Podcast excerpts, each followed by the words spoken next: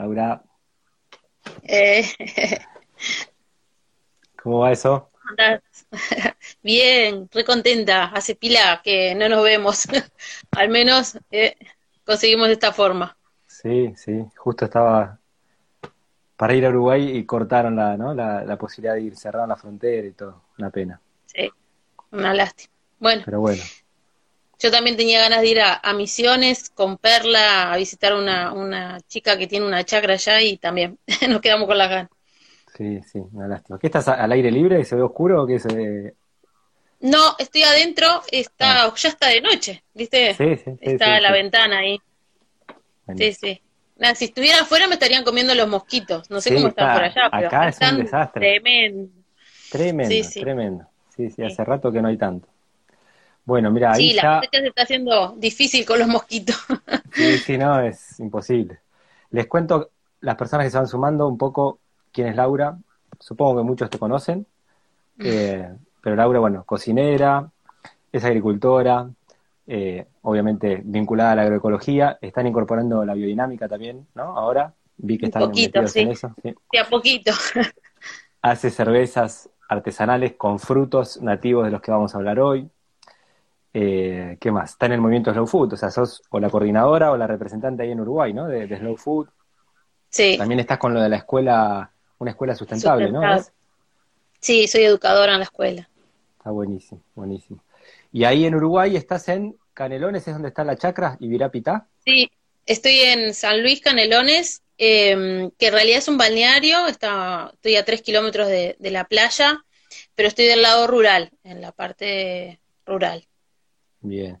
Y, contaros un poco cómo, cómo es la chacra, más o menos en dimensiones, eh, eh, el, tamaño. Bueno, es, es una chacra pequeña, son 13 hectáreas, este, en, tenemos 2.600 árboles nativos plantados de seis variedades, eh, pero en cosecha están los, los primeros 500 este, árboles más o menos. Eh, ¿Qué contarte? Bueno, estamos certificados por la red de agroecología, eh, nuestra, nuestra cosecha sale con, con el sello de la red, Estamos en el movimiento del agroecológico desde que compramos la chacra en 2008 y nos comenzamos a certificar en el año 2011. Eh, la certificación acá en Uruguay es algo muy interesante de contar porque es una certificación participativa, no es una empresa privada la que certifica.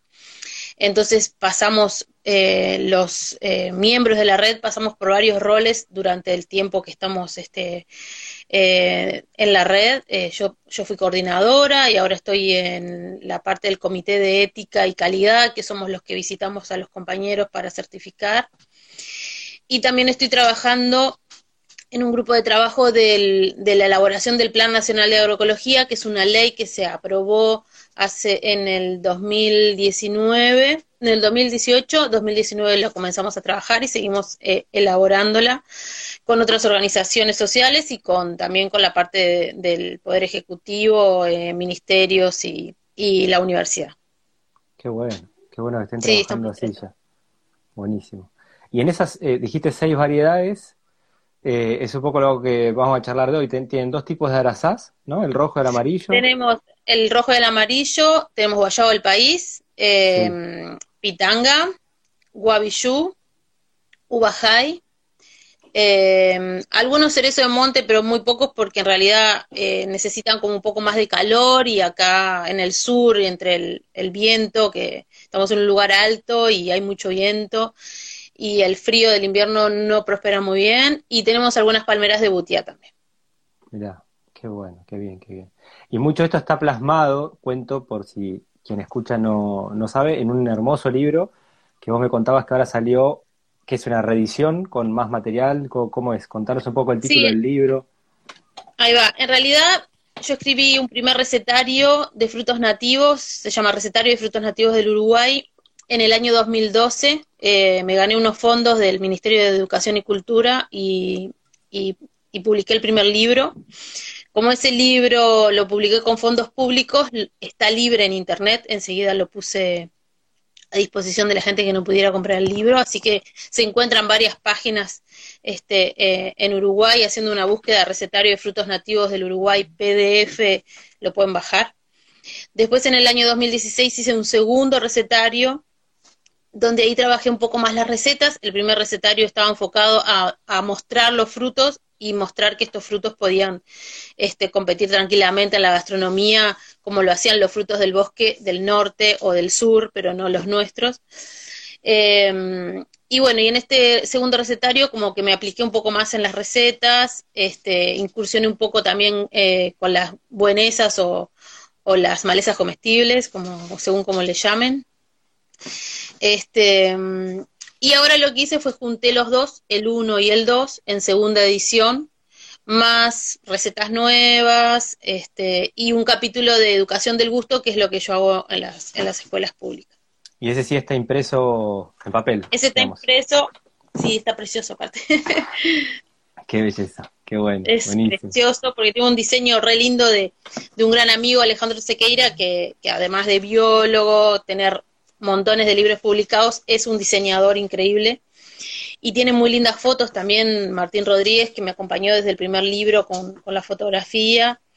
Eh, yo le hice mucho hincapié en la fotografía porque como son frutas que no se conocen tanto, ahora después de 15 años de trabajar con estas frutas, ahora la gente la conoce más, pero al principio había que, tener buenas fotos para que la gente las pudiera identificar, porque quizás tenía un árbol en el patio de su casa y no sabía que se comían esta, esta fruta, que me ha pasado con mucha gente que me lo ha comentado. Este, la verdad que sí, que es un libro que está muy lindo, que todavía no llega a Argentina, que, que por ahora está, lo mando a todo Uruguay, pero no ha salido de, de frontera, solamente de contrabando en algún viaje cuando me voy a visitar a los amigos, pero nada más. Bien, y son em, originarios de Uruguay, sur de Brasil, acá se dan bien en Corrientes, Misiones. Yo sí, acá en el límite, digamos, de, de, Uruguay, ¿no? Son bien de la, de la, del bioma Pampa. Claro, sí. Yo acá no los había visto tanto, digamos. Un poco cuando los empecé a traer para mi, acá mi espacio, que es en Escobar, Buenos Aires, Mashwitz. Eh, por acá, por la zona, no había casi nada. Entonces fue una experiencia de hace cuatro o cinco años para acá, de primero ver si pasaban las heladas. Recién ahora algunos me están empezando a dar fruto, ¿no? Pero eh, no, no, acá no, se conoce casi. O sea, recién ahora, viste, algunas guayabas, las pitangas por ahí son las más conocidas. El aguaí por Buenos Aires no, no es conocido. yo tengo aguaí acá, pero son difíciles los aguaí de, de ponerlo en, así como en la chacra en forma productiva. El aguaí es más de monte entonces sufre bastante esto de, de, esta planta. De, por más que quieras, eh, lo pones como protegido, igual le cuesta mucho al agua ahí. Este, yo tengo, no sé, de los 50 que habré plantado me deben de quedar 15, poner. Este, porque no, no, no, no les gusta, no les gusta. Al menos acá en, la zona esta no, mucho no les gusta. No, no se han podido adaptar bien. Pero Guayabo es el más guerrero, ese aguanta todo porque está plantado en sierra, está plantado en, pradera como lo tenemos nosotros, está plantado en maceta, te aguanta muchísimo, es, es muy guerrero el guayabo. Ya la arasat es más complicado con el tema viento y el tema frío, ¿no? También. Sí, sí, pero acá han pasado las heladas, ¿eh? Con, yo, yo por lo menos lo cuento, pero heladas fuertes, de, viste, varias seguidas y han, han sobrevivido, así que venimos bien con eso. sí. Em, y, y, a nivel eh, culinario, ¿por dónde empezamos? Empezamos con los arasá. Que, o sea, a nivel culinario, a nivel nutricional, ¿no? Porque digo, a mí lo primero que me atrae de esto es cuando salís, cuando empecé a ver un poco qué hay detrás de un arasá, que es un frutito rojo o amarillo, mm, como una uva grande, podemos decir, ¿sí? Eh, sí, a veces tienen un tamaño un poquito más, más grande también. Bueno, vos viste los ciruela, Claro, sí, sí. sí. Eh, pero digamos, a, nivel composición nutricional son interesantísimos en el aporte de vitamina C, de A y antioxidantes y demás, ¿no? O sea, es superior, por ejemplo, a los arándanos, ¿no? En muchos casos. Sí, en Uruguay se hizo un estudio hace unos, sí, más de 15 años, que fue cuando se empezó a incursionar para trabajar con estos frutos a nivel productivo, para que los productores empezaran a plantarlos y para que la gente los empezara a consumir. Se hicieron unas investigaciones, tanto Facultad de Química, como en un laboratorio que se llama LATU, que es un laboratorio entre privado y estatal.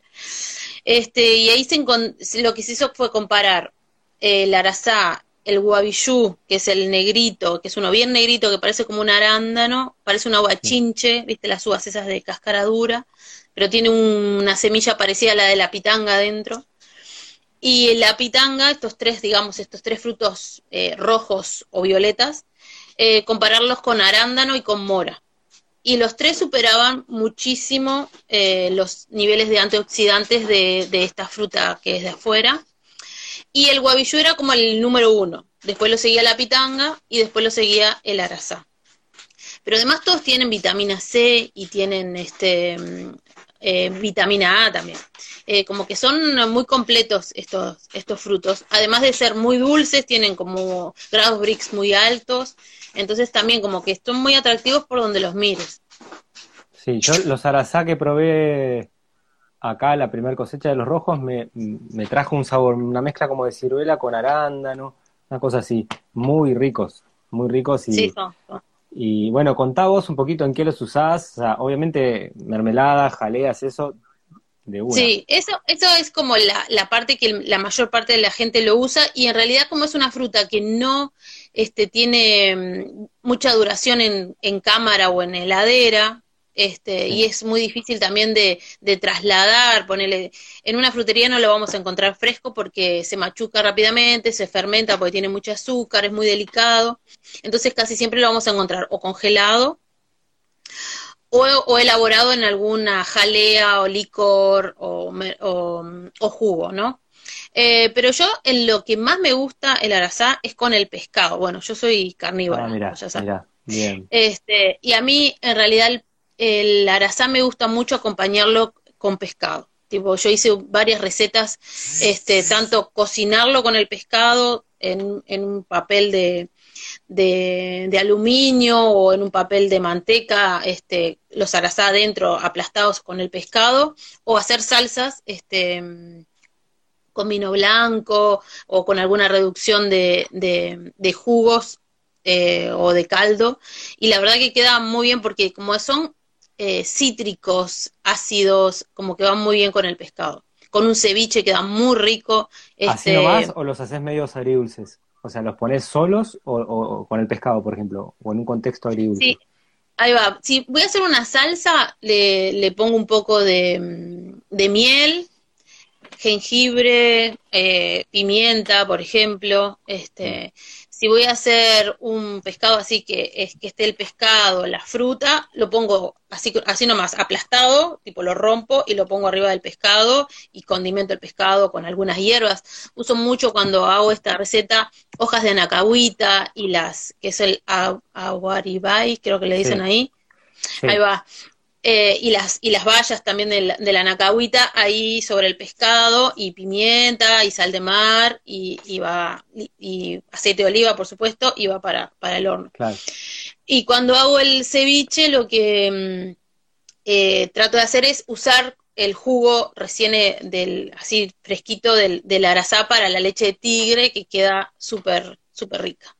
Qué bien qué bien. Ahí eh, yo creo que en Uruguay le dicen eh, anacahuita a lo que nosotros le decimos aguaribay, porque sí. acá tenemos otra especie que es el que nosotros le llamamos Ana, anacahuita. Anacahuita. Sí, no, es esa, la que ustedes le dicen aguaribay es la anacahuita, que nosotros le decimos la pimienta del pobre, porque se encuentra a todos lados y sí. son y fructifican muchísimo. Y las cotorras este, yo la uso además locas. para el... ¿eh?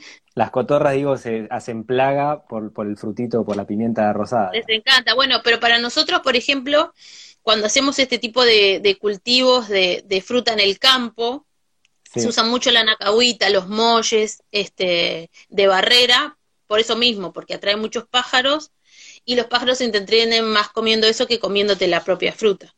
Entonces, este, creas una diversidad que está buena. El anacahuita eh, es un árbol que crece muy rápido y, y, sirve mucho como barrera porque es bien tupida, con, con este, copa gorda, sí, es, es un árbol hermoso. Y bueno, yo también la uso mucho, tanto para cocinar la valla, las hojas, como para el remedio de la tos. Digo, en casa el remedio de la tos de los gurises con anacahuita, que siempre, siempre la hacemos con anacahuita. ¿Y la recolección del arazá bueno, todo manual? ¿Todo el, ¿Todo el laburo es manual o tienen ya mecanizado de alguna manera? Yo lo que hacía antes cuando sacaba la pulpa, ahora en realidad la fruta la uso mucho para hacer vinagre, que es lo que más sale, que, vendo mucho el restaurante, vinagre, y la cerveza. Entonces ahí no necesito sacarle la semilla, que es lo más difícil. Este, solamente hago un poco de pulpa para cuando abro la chacra en verano para las cenas, entonces hago helado o algún, o algún postre con pulpa de arasá, y eso lo paso por una tamizadora de tomate. ¿Viste esas, tamizadoras este, chiquitas eléctricas que, que pasas el tomate y separa la semilla y todo eso? Bueno, esa misma la uso para hacer la pulpa de arasá y después todo lo que me queda, que es toda la semilla y algún restito de algo, lo pongo en una majuana, caña, y queda hasta el año que viene. ¿Ah, ahí queda una, una espirituosa potente para... Pero la dejo todo un año. No se tira nada acá. en, alguno, creo, en el recetario que está en PDF me parece que vi que haces también algún licor, ¿no? ¿Con arasá o con otro de los frutos? Sí, con arasá hago un licor que es este mm, una receta muy común de, de los licores de acá, que es con aceite, con eh, alcohol de cereales y con un almíbar. Este, pero esto de, de, usar todo lo que nos queda después de las pulpas o algo, está bueno siempre macerarlo ahí con, con un alcohol. Y ese alcohol después que queda con, con ese gusto a las frutas, está bueno usarlos para cocinar también, ¿no? Claro. Este, así, un chorrito así en algún postre, una flambeada queda bueno. ¿Y entre el arazá rojo y amarillo, qué, qué diferencias encontraste? Bueno, tiene una diferencia, primero de tamaño, los amarillos son siempre más grandes que los, que los rojos, tienen más semillas chiquitas, los amarillos. Yo en el libro hicimos un corte de los arazá para verlos adentro, la como para que se viera la diferencia. Y después en textura, el arazá amarillo tiene una textura como de manzana arenosa. ¿Viste cuando comías esas manzanas cuando eras chico que eran todas bien arenosas, que no nos gustaban? Bueno, así es la textura del amarillo. Del amarillo y el rojo es como más jugoso, más ácido. Y el amarillo es más dulce también. A mí me gusta mucho el amarillo también. Eh, se oxida. Si vos vas a hacer un, una pulpa de arasá amarillo, tenés que tener en cuenta que se te va a oxidar muy rápido. Y cuando la de la arasá rojo no se oxida para nada tienen como esas diferencias también. Bien. ¿Y hiciste algo tipo kefir con buchas con estos frutos? ¿Los probaste? No? Bueno, yo, yo eh, a mí el kefir no me gusta. yo soy muy de que cocino lo que me gusta a mí. Este, y probé con kefir de agua, este, a mi marido le gustaba mucho el kefir de agua y le hacía para él. Y uso kefir, pero la yoca para la leche, para hacer queso, eso sí que a los gurises les gusta, a los míos. Pero después hago kombucha. A mí lo que me gusta es la kombucha. Y después que hago la kombucha, lo que hago es que le agrego jugo de arasá y la dejo fermentar un poco más y queda como un refresco ah, que, es muy rico. Bien, una segunda fermentación. Una segunda fermentación, sí. Genial, genial. Bien. Bueno, y el, el guayabo, ustedes le dicen guayabo del país. Yo también lo vi con nombre de guayabo serrano. Muy Eh, el guayabo del país es, es la estrella que tengo, Primero, lo que es la estrella es la flor. O sea, digo, yo invito a oh, cualquier persona que está escuchando ahí. Yo he subido este año, creo que alguna, flor, alguna foto de flor. Es, es impresionante, la flor del, del guayabo. Es lo más lindo. Y es riquísima, ¿la probaste? Sí, sí, sí, sí. Es muy rica. Alucinante, pero te da ganas de comerla, porque la ves así. claro, yo tengo que ralear mucha flor, porque en realidad los guayabos dan mucha cantidad de flor en, en, una rama, por ejemplo, y si llega a cuajar toda esa cantidad de guayabos, se te va a quebrar la rama. Porque los guayabos eh, son. Los guayabos que, que se están plantando en Uruguay hace tiempo son silvestres, es decir, que no tienen ningún mejoramiento.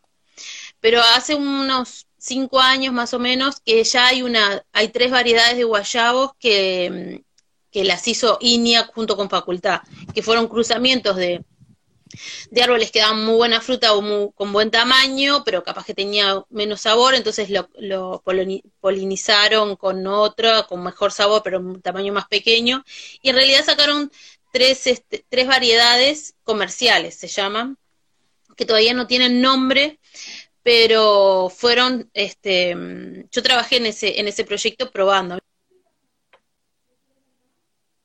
y ver este que cómo era lo mejor, en qué se podía utilizar mejor. Tenemos una línea de industria, una línea de, para qué me están llamando, ahí está. eh, una línea que de guayabo que es para la industria, que son más pequeños, pero tiene una cáscara muy finita, entonces se puede aprovechar todo. Y después tenemos una línea más comercial, que es un guayabo de un tamaño más grande, con una cáscara más gruesa, que aguantan en cámara más de un mes, que aguantan el traslado, como que son este guayabos que, que las vamos a poder encontrar en frutería. Y esa línea de guayabos se, están comenzando a plantar acá eh, en Uruguay y bueno, y está bárbaro, porque en realidad no es nada diferente a lo que se ha hecho con la manzana, con la pera, como una, como una selección de, de árboles. Eh, pero yo la mayoría de mis guayabos son silvestres, entonces tengo de todo tamaño, pelo, color, mm, cáscara gruesa fina, dulces, ácidos, de todo tengo. Este, entonces está el guayabo vos habías contado que, crece por esqueje, ¿no? Digo, el guayabo vos contaste en algún lado que crecía por, generalmente por esqueje, ¿no? No por semilla, digamos. ¿Era ese? ¿Digo bien? Sabes que no te escucho bien ahora, no sé qué pasó. ¿Estás ahí? ¿Hola? Sí, no te escucho bien. Para. A ver. A ver ahora. Hola, Hola, hola. ¿Ahí estamos? Te escucho rebajito, no sé qué, algo le pasó a mi teléfono cuando entró la llamada esa. Sí, me este, parece. Por ahí se te bajó el volumen. Por ahí cuando sí, pero estoy tratando de Lo subo, pero no es, no sé. Así que háblame medio alto. Creo eh, que, vos comentaste en, en, el libro, me parece, o en algún lado te escuché decir que el, el, guayabo es el que crece solo de esqueje, o sea que no lo puedes reproducir por semilla ese en realidad lo que pasa es que cuando vos haces un, guayabo de semilla, eh, no sabes bien qué puede salir. Este, porque como son ah. tan silvestres, este, mm, te puede salir un guayabo igual a la al, al, al, al, fruto original, ponele de buen tamaño, o no. Entonces lo que estaban haciendo es que de las madres estas seleccionadas, estaban haciendo eh, plantas por esqueje, tipo, para asegurar que iba a salir este, el guayabo, que, esa planta iba a ser igual que la madre, iba a dar ese mismo tipo de guayabo, que fue eso lo que demoró más, porque costó mucho selección, primero seleccionar y después reproducir y, y volver a reproducir. Recién ahora hay viveros que tienen este, estos guayabos, le llaman los clonados, pero no son clonados o seleccionados. Pasa que como no tienen nombre todavía, yo quería que los gurises de la escuela hicieran como un concurso para buscarle un nombre lindo a, estas guayabos seleccionados. Vamos a ver si me dan bolilla. y en el manejo de la tierra, así, eh, ¿tienen alguna, alguna cuestión así a destacar? Digo, son, son más fuertes que los frutales convencionales, me imagino. Yo de verlos nomás, no los conozco tanto, pero los veo no tan propensos a plagas, ¿no? Me parece más... Bueno, en realidad lo que vimos un, cuando tuvimos dos veranos, dos inviernos no tan fríos acá en Uruguay, hará unos 3, 4 años, tuvimos problemas con la producción de durazno y de ciruelas, porque siempre necesitan como inviernos muy fríos para que fructifique bien la planta. Y estábamos esperando a ver qué pasaba con los guayabos, ¿no? A ver si también le afectaba este cambio climático a la producción de, de los nativos y no tuvieron ningún problema. Lo que sí pasa es que, por ejemplo, si tenemos veranos muy secos y no tenés riego como yo, que yo no tengo riego en el campo, este, sufren el tema del tamaño de la fruta, ¿no? Si llueve muy poco, la fruta va a ser más chica. El arazá sufre mucho más, eh, el déficit hídrico lo sufre mucho más que el guayabo. Y después lo que hacemos nosotros en la chacra, al tener manejo agroecológico, hacemos este, mm, eh, abonos verdes plantamos entre filas eh, diferentes praderas, este, tratamos de que sean la mayor parte leguminosas, lotus, este, vicia, después en invierno alguna avena negra, este, porque primero combatimos la gramilla, que hay mucha gramilla acá en el campo, entonces haces como una competencia con la gramilla, y, esa, y esos abonos verdes se incorporan al, al suelo y al pie del árbol. Y después tiene un manejo manual Mm, que, venimos reatrasados este año con el manejo manual del pie de árbol, que es con asada limpiar el pie de árbol, agregar compost y mulch. Y bueno, y la verdad que tendría que haber tenido como seis hijos más para que me rinda ahora en la producción, porque los árboles ahora están más grandes, es, como que da mucho más laburo. Y tenemos la cosecha, ahora estamos en plena cosecha y todavía seguimos este, limpiando pie de árbol. Entonces estamos, venimos corriendo la de atrás con un verano muy seco que no pudimos plantar la pradera de, de febrero porque estaba tan dura la tierra que no entraba la disquera ni a palo, viste, para y, yo no quise pasar chirquera, cortar nada para no dejar el, suelo descubierto, entonces recién ahora estamos pasando chirquera para plantar ahora una avena negra, pero venimos muy muy de atrás, ¿no? Muy corriéndole de atrás porque el clima está, está difícil, está muy difícil. Sí, sí, sí, acá también. Yo acá uso en varios frutales la, claro, son de tamaño más chico, yo estaba tratando de imaginarme, vos de tener árboles grandes, pero uso la, la consuelda, ¿viste? Como pie de árbol y como abono verde y no te deja avanzar la gramilla y demás, ¿no? Y se, viste que se autocomposta permanentemente. Imagino que la conoces allá. No, no, no, no, no, no sabía eso tampoco, eh, lo de la consuelda. no, también imagino vos debe tener árboles grandes, ya digo copa, donde la superficie, el radio abajo debe ser eh, grande. Acá como son chiquitos, un par de plantas de consuelda que crece rapidísimo eh, te hace todo un abono verde debajo, no te deja crecer la, gramilla y se composta permanentemente, entonces te va generando eh, material arriba verde que se va compostando, ¿no? Qué bueno, está bueno. Es interesante. Probalo, yo acá lo vengo haciendo bastante, que tenía un suelo malísimo y voy viendo en, en el radio de la copa de cada árbol cómo lo va mejorando, ¿no? Está bueno, lo, voy a probar. Sí, yo lo que trato de plantar es eso. Eh, el año pasado plantamos una vicia y me encantó, que es deja toda una florcita violeta, entonces ibas al campo y estaba lila, todo lila, era una belleza, y después tienen las chauchitas con, con, la, con la semilla y te queda todo ensemillado después. Vas caminando y sentís como si tuvieras, este, no sé, como maracas, de todo el ruido de, las, de las semillas, es increíble. La verdad que me, me gustó mucho eh, esa pradera. Y bueno, y, la próxima primavera voy a tratar de conseguir semilla, aunque quedó muy semillado el campo, capaz que viene sola, pero voy a apoyar un poco más con, con un poco más de semilla. Pero tal, nosotros lo vamos haciendo nosotros, porque en la chacra trabajo, trabajo yo y trabajan mis hijos, no tenemos empleados ni... Entonces también los gurises ahora están, están estudiando eh, como estamos con, con, esto de la pandemia, están haciendo la facultad por, por internet.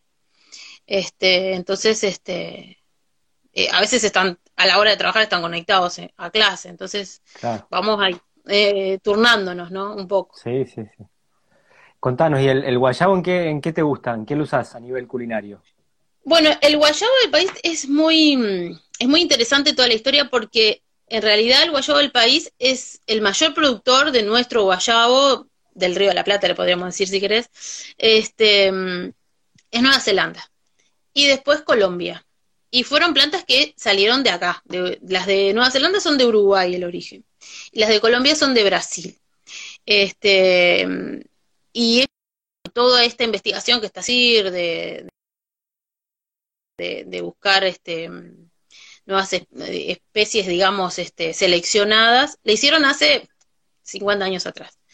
Eh, y entonces vienen con una, una producción de un fruto de 300 gramos cada fruto, 250 gramos cada fruto, es un, es un disparate.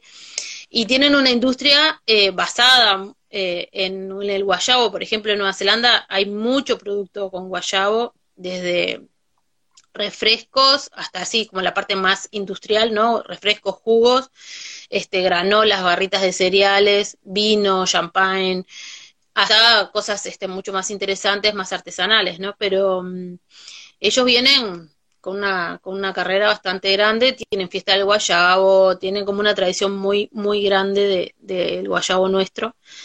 Este, y es muy versátil, porque en realidad al ser una fruta este, que tiene unas semillitas, para que voy a cortar uno, a ver si se ve, a ver que se ve ahí. Tiene una, es una, ahí se ve. Un poquito más arriba, más arriba. Ahí. Ahí va, ahí va, sí, ahí está. Sí. Bueno, las, las semillas ni se ven, son como las del kiwi, ponele, bien chiquititas, entonces te lo comes todo. Este guayabo tiene una fina verde te lo podés comer así, con cáscara y todo. Después hay otros guayabos que sí, que tienen una cáscara más gruesa, que a ese lo sacas con la cucharita y te lo comes. Este, entonces puedes hacer de todo. Yo con el guayabo, este, lo primero que empecé a hacer fue vinagre, es un vinagre delicioso, el vinagre de guayabo. Yo hago 300 litros por año y lo vendo todo.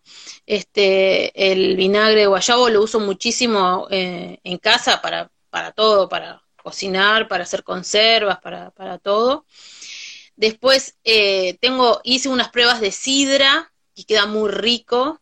Quiero este, hacer eh, como la cerveza, hacer sidra de guayabo. En algún momento lo voy a, lo voy a lograr, pero ya se necesita como tengo que hacer otras pruebas para ver cuán, la durabilidad, porque lo que yo hacía es una sidra viva con levaduras salvajes, que queda bien, pero este, para venderlo así embotellado tendría que, buscarle otra, otra vuelta, capaz que usar alguna levadura, no sé.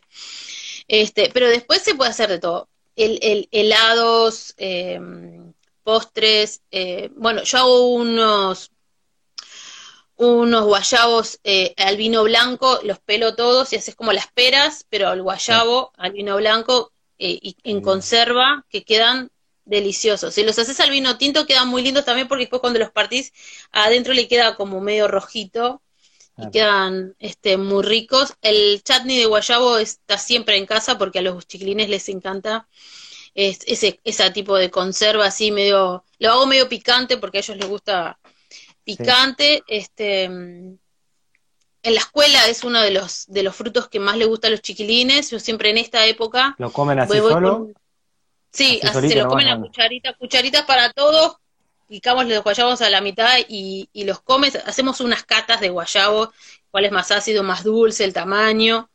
Este, después hacemos una mermelada para que quede ahí para la merienda. Y bueno, hacemos pastelitos, pastelitos mm. dulces, pero con, con, con, guayabo. Eso hacemos con los niños. O las pastas floras, creo que es igual ahí, ¿no? En vez de membrillo, Claro, de, de guayabo, queda riquísima la pasta flora de guayabo. Y después, este, mm, lo he, a ver, voy a mirar porque para no confundirme de recetas, pero lo he, lo he hecho con cerdo, con pescado, este, mm, con un poco de todo, sí, estoy mirando acá. Hice ceviche también con pollo. Bueno, unas albóndigas de, de cerdo que van con guayabo, que quedan muy ricos. Sí, yo veo que este, combinás mucho las distintas carnes con los distintos frutos, como que sí, queda muy va, bien. va muy bien esa cocina. Sí. El, el, cerdo va muy bien con el guayabo, el arazá con el pescado, el butiá con el cordero me gusta mucho. Digo, como que hay unas combinaciones ahí que quedan, quedan bien con todos los frutos, pero hay con algunos como que quedan mejor. Mm. a mi gusto, ¿no? Este, me gusta mucho. La pitanga con, con la carne roja, con el cordero, queda muy bien. Este, queda rico, sí. La pitanga, ¿en qué más la usas? Tiene esa complejidad y tiene la semilla central grande. Da un laburo. claro, te queda poca pulpa, mucho laburo trabajarla, ¿no? Sí, da mucho trabajo manual porque por ahora no tenemos una máquina o un, algo que separe la, la, pulpa de la, de la semilla porque esa semilla es, blanda. Y si la apretás, larga un jugo que es sumamente amargo. ¿viste? Todos los taninos que tiene el, la pitanga se sienten enseguida eh, si apretás la semilla. Entonces ahí te queda como muy amargo el, eh, la pulpa. Claro. A mí lo que más me gusta con la pitanga es un gazpacho que hago un gazpacho de ah, pitanga. Me encanta, es queda deliciosa. Me encanta. Me da un laburo bárbaro, pero, ¿Qué más le pones? ¿Alguna pimienta? Y le pongo un poco de tomate, le pongo un poco de pepino, este vinagre de guayabo le pongo. Uh. Y, y, bueno, hielo. Y queda, queda muy rico. Pimienta, eh, sí. sí. muy rico. lo que pasa es que la pitanga tiene como ese gusto dulzón de fruta, pero a la vez eh, mi hijo cuando era chico, él estaba, eh, me dice que tenía gusto a morrón rojo. Y tiene razón, como que tiene un gusto al morrón rojo que es medio dulce, pero a la vez tiene como un amarguito y tal. Y ahí cuando me dijo esto dije, ta, vamos a hacer un gazpacho con esto, te voy a quedar bueno y queda muy rica, muy rico queda. Bien. Contanos del guabillú. Bueno, el, Ahí va, el guayú, el guayú es muy, muy, es más del norte de Uruguay. Allá por Paysandú están las termas de Guavillú, está el arroyo Guavillú. Es un árbol muy lindo, la verdad que me gusta mucho. En la punta de la hoja tiene como una espinita. No sé si lo viste alguna vez el árbol. Sí, sí, sí. Es muy bonito el, cuando Yo- son grandes. En la casa de, de Gardel, allá en Valledén, en Tacuarembó, de donde son mis abuelos, hay un guayú como de, de más de 150 años, porque el cartel dice 150 años y hace como 15, 20 años que voy y sigue siendo el mismo cartel. Se quedó ahí, en la, quedó en, en los 150 años. Y este, es gigante el árbol, es muy grande, tiene doble fructificación, eh, como está más al norte hay más calor. Y bueno, y siempre dicen, ¿no? Que, el, que abajo de los guavillú siempre están todos los animales comiendo, porque es una fruta que le gusta a todo el bicherío ahí del campo, los zorritos, este, la mano pelada, eh, todo el bichaje va a comer la, fruta del, del porque es muy dulce. En Montevideo tenemos en una plaza muy céntrica, en la Plaza del Entrevero, hay dos guavillú gigantes también, este, que dan mucha fruta y se llena de pájaros.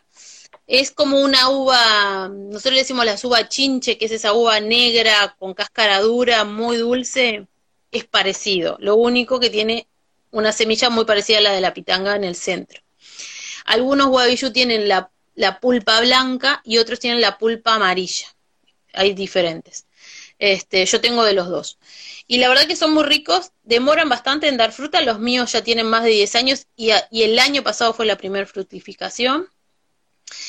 Y bueno, y yo si tuviera una casa chica, por ejemplo, con un fondito nada más, tendría un guavillú y un guayao. Porque el guavillú en otoño queda roja la hoja. Es como muy atractivo. Es un árbol, aparte de las flores muy linda, chiquita, blanca, la fruta muy linda, el árbol es lindo. Es un lindo árbol. Sí, me dejaste preocupado porque yo tengo dos plantados muy cerca, que son Ah. chiquitos. Y la otra es que, grandes. sí, se hacen enormes, los voy a separar, los voy a separar Sí, porque los otros, eh, arazá, guayabos, es más bien tamaño de un cítrico Ah, puede llegar a ser. Ahí va. Y de- aparte los podés como que darle como el formato para que no se te vaya tan para arriba. Pero el guavillú Claro. es árbol grande, viste que se, se despega, Y no se le cae la hoja. demora. No, se, no, ninguno de ellos, viste, son todos perennes Sí, sí. y son todas Sí. mirtáceas, son todos de la misma familia. Sí. Este, increíblemente son de la también misma para familia. cercos. Viste que a veces la gente no sabe qué poner en un cerco. Eh, Sí, nada, sí, qué bárbaro. El arazá queda precioso de cerco Sí. y la pitanga queda preciosa de cerco. La pitanga es preciosa de, de cerco porque eh, Sí, también sí, la hoja cambia de color, queda media roja en invierno, o cuando tienen hojas nuevas son medias rojas, es muy lindo. sí, es hermoso, es hermoso. Y mm, el ubajay, ¿qué onda? Es más como un durazno, ¿no? Vos sabés que a mí mucho no me gusta. Ubajay, yo planté, cuando plantamos la primera vez, plantamos 50 árboles de cada uno. Cuando recién compramos la chacra y plantamos los primeros árboles. Y compramos 50 de todos. Y compramos 50 ubajay. Y nunca lo había probado. Y demoró en, dar. Y cuando dio, qué decepción. No me gustaba. Nada me gusta. Y, y mira que todos los años digo, bueno, voy a darle la oportunidad, lo voy a... Y no me gusta.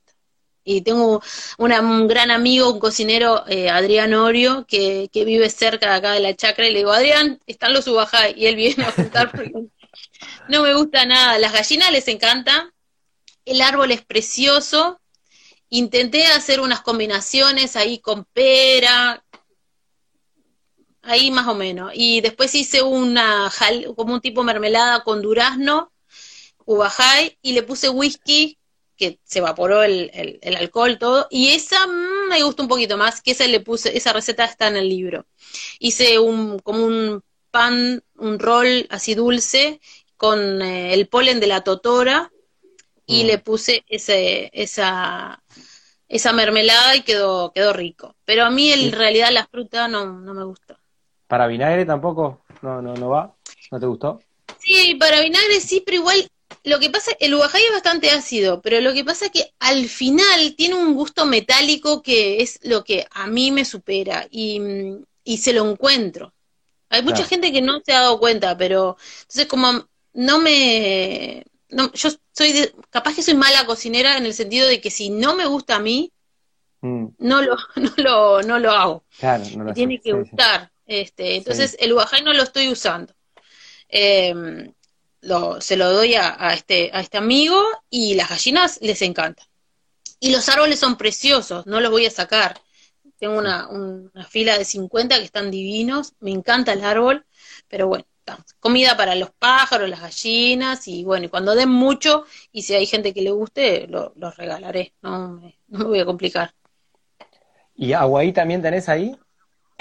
Tengo aguaí que te decía que había plantado 50 como todos, ah, y yo tengo unos 15 que los cambié de lugar. Cuando vi que se entraban a morir en los primeros inviernos, que es eso, lo, el frío y todo eso, los, los mudé. Los tengo como intercalados en el campo o más cerca de la casa, al lado del gallinero, atrás del galpón, como que le busqué lugares donde estuvieran con refugio, ¿no? Y nunca me fructificaron, están lindos, pero algún creo que demoran bastante igual ellos en, dar fruta también. Mira, mira. Bueno, pero es muy rico el agua viste que es como un es como un duraznito, así, es, es, muy sabroso. Es medio parecido a la, a la ubaya, ¿viste? La, ahí va. Bien, bien, bien, bien. Bueno, nos paseaste un poco por varios, varios frutos. Yo, la idea mía es tenerlos todos acá, va de a poquito. Eh, sí. Lleva mucho Y lo que conviene, por ejemplo, es también tener de los otros que no son tan, em, digamos, productivos o que el tamaño es muy pequeño o tienen espinas, pero tenerlos en las barreras de viento o en los costados, tipo eh, no sé, el espinillo, la, la casia caben, eh, bueno, la, la nacahuita. Después tenemos nosotros uno que se llama, mm, eh, ¿cómo es que se llama? Uno que tiene espinas. Coronizo. no, el quebracho flojo, que el fruto es de un tamaño como el del arazá, ponele. El, tiene un poco de espinas los, el árbol, pero lo que tiene es que su, cuando florece atrae muchísimo a las abejas. Es muy buen ah melífero, creo que se dice, y yo tengo colmenas acá. Entonces, ah. este, planté para, para el lado de las barreras eh, de viento y mm, junto con la espina de la cruz, que me encanta, es media invasora, pero da una floración divina y las abejas aman la espina de la cruz. Entonces la tengo también del otro lado del campo. Este, mm, pero está bueno combinar con, con, con este tipo de árbol porque es los árboles que en el monte están. Entonces haces como un ecosistema falso, digamos, porque los tenés a los pobres ahí como medio en fila, pero le haces estas, estas barreras, estas... Hay gente que ya los está plantando no tanto cuadriculado, digamos, no filas, filas, filas, sino que con un poco de, diseño que queda mejor. Yo cuando planté, planté tipo medio cuadriculado y ahora lo que hago es que si se me muere alguno le planto un, una nacahuita con él. Claro. Como para empezar a intercalar. Después lo que hice, que, que se lo recomiendo a los productores que no tienen riego como, como yo y que no, que no, por ahora no voy a poner porque sale muy caro y también es como gastas mucha agua, ¿no? Cuando haces este sistemas de riego para tantos árboles. Es un, se pasa un arado que se llama arado killing, que se usa mucho en Australia, viste, en estos lugares que hay sequías grandes, que tienen como dos cuchillas de como de un metro 20, un metro y medio más o menos, y va cortando la tierra. Son bien finitas y las va cortando. Entonces lo que hace que lo, lo pasás ahora después de la cosecha, que cuando comienza la lluvia, la lluvia penetra a la tierra y se almacena, digamos, abajo. Entonces cuando empiezan estos veranos, tipo el diciembre y el enero, que acá son sequísimos, empieza a tener como una reserva hídrica abajo de agua que tal, después se va a evaporar y va a quedar seco, pero no va a tener tanto, tanta crisis como cuando el, la tierra chupa los primeros 10 centímetros ¿no? de agua. Esto va a bajar un poco más. Y yo le vi el resultado, fue un buen resultado. Hay que hacerlo cada dos años, yo tendría que haberlo hecho el, el, el año pasado, pero este año lo, lo, lo voy a hacer. Entonces, entre la pradera, que la pradera también ayuda a guardar la humedad en la tierra, ¿no? Este, y, y el corte de arado, este, creo que me va a ir mejor para el próximo verano. Aunque el clima está cambiando mucho, acá siempre llovía un poco en enero, un poco en diciembre, y ahora a partir de mediados de noviembre hasta febrero no cae una gota. Entonces está, está muy difícil. Sí, sí, sí. sí, acá también pasa algo parecido. Es una zona húmeda, pero yo no tengo riego y, y lo estoy sintiendo en los veranos, se está poniendo difícil. Como son periodos largos que no te cae una gota y, y cuesta más que nada también cuando los árboles son chicos, cuando estás iniciándolos. Ahí. ahí. se hace dificilísimo. Sí, los tres primeros años, dicen los tres primeros inviernos y los tres primeros veranos, es como para este tipo de árboles lo crítico. Después que pegaron el estirón, digamos, ahí es muy difícil que se te muera. Capaz que te produce menos fruta o fruta con menos tamaño porque le falta agua, pero no se muere. Pero en los tres primeros veranos e inviernos ahí sí se te pueden llegar a morir este, por falta de agua o por mucho frío o por heladas muy fuertes. Bueno, estamos ahí cerrando. ¿Algo más que nos quieras contar? ¿Algo, ¿Querés compartir algo de la escuela de, de la, escuela, sustentable?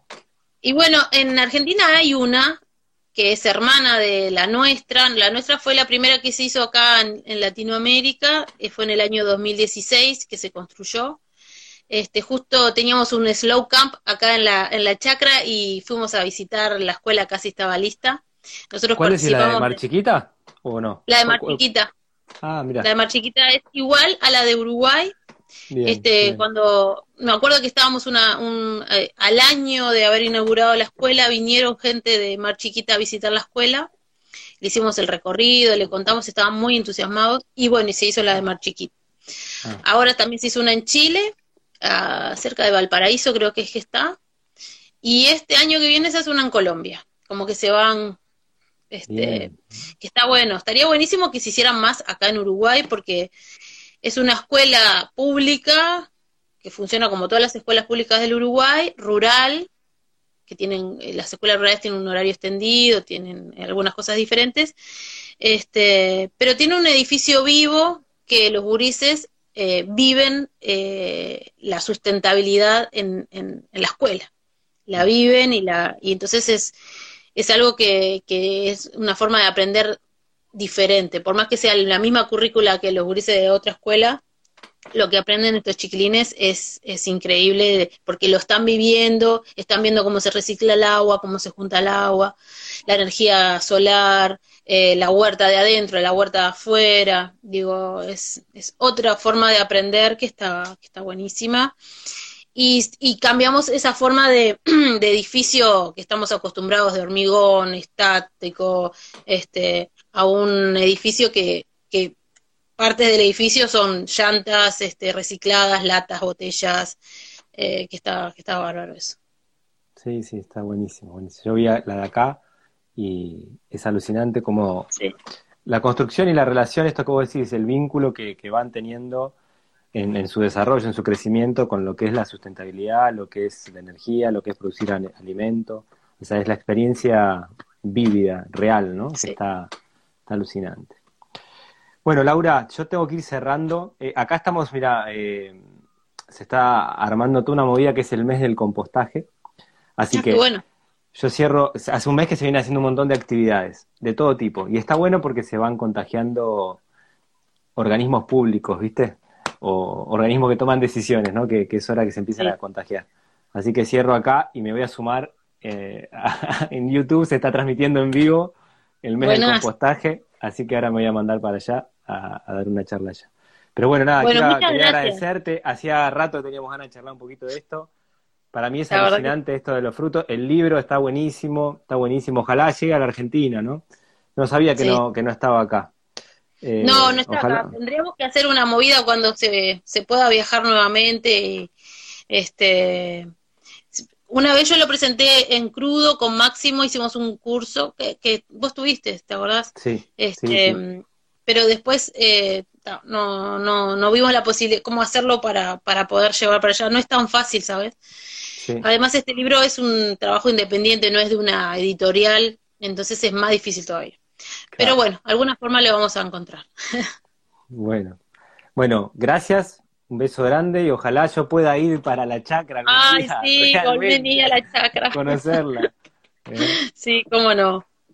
te espero, esperamos acá. A seguir, a seguir con ese trabajo genial que vienen haciendo. gracias. ¿eh? Muchísimas gracias. Saludos por allá. Nos vemos.